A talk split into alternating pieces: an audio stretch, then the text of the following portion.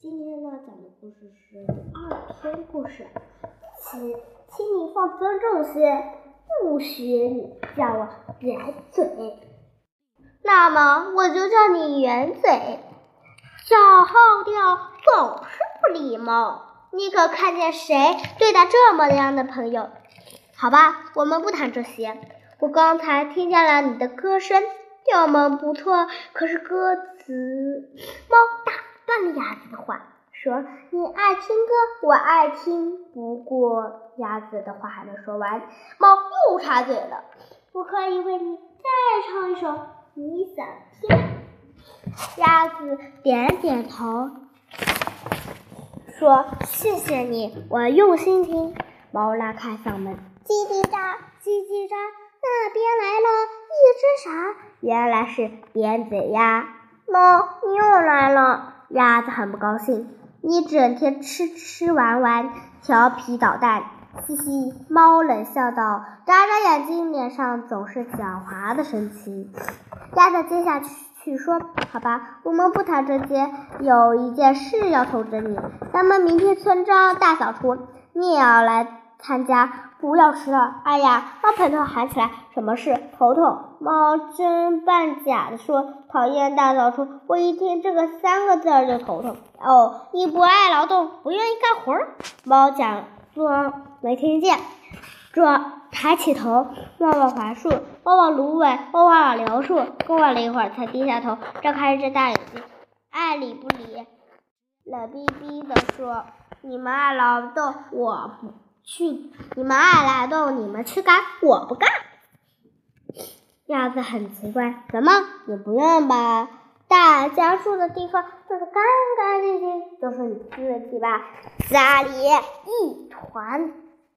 再说了，你家里一团糟，也得打打扫。那明天那天我在你门前，你管不着。猫抹了一下胡子。鸭子有点生气了，他知道难得激动成个样子。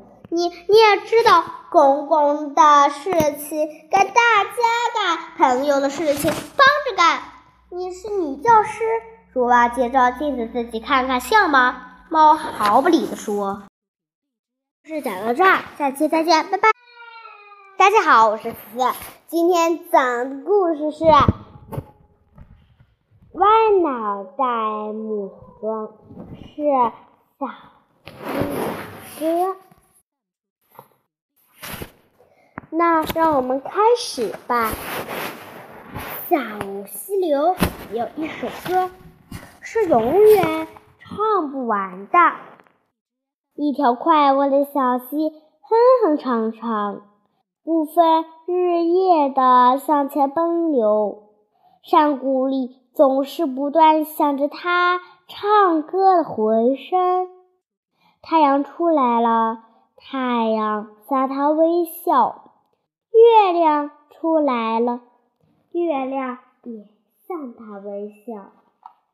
在他清亮的眼睛里，世界上所有的东西都像他一样新鲜快乐。他不断的向自己所遇到过的东西都对他们说：“你好，你好。”小溪流一边奔流一边玩耍，他一会儿拍拍岸边五颜六色的卵石，一会儿摸摸沙地上才伸出脑袋的小草。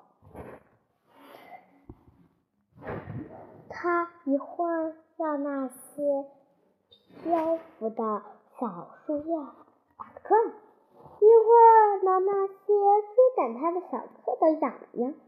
小树叶不害怕，轻轻一轻，又往前跳去。小蝌蚪可有些害怕呀，赶快往前游。长了小腿的蝌蚪还是青蛙妈妈慌张的蹬开了腿。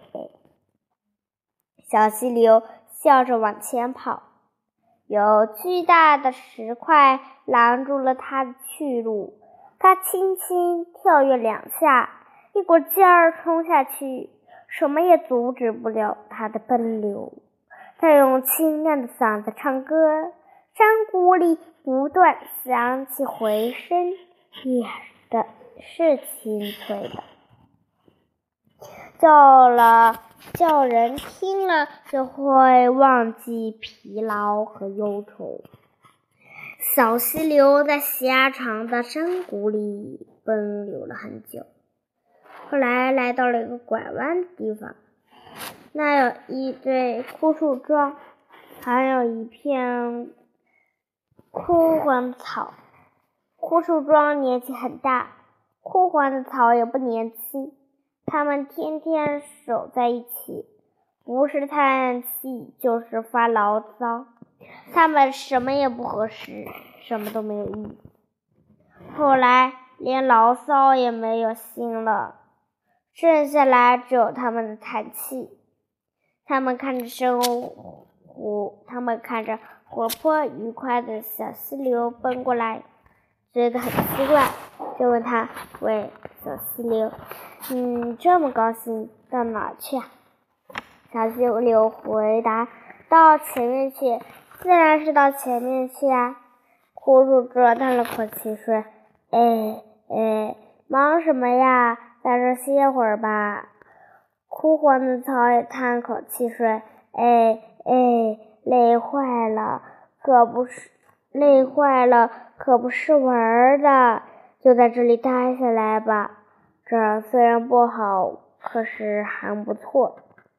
小溪流看着他们笑了笑：“为什么呀？就不不能够停留？”一转眼，小溪流就把他们丢在后面了。他又不住地往前奔流。前面出现了村庄，村庄里有水墨等着他去转动。小溪流就这样不知疲倦的奔流，奔流。渐渐又有些别的小溪流来同它混合在一起，小溪流就长大了。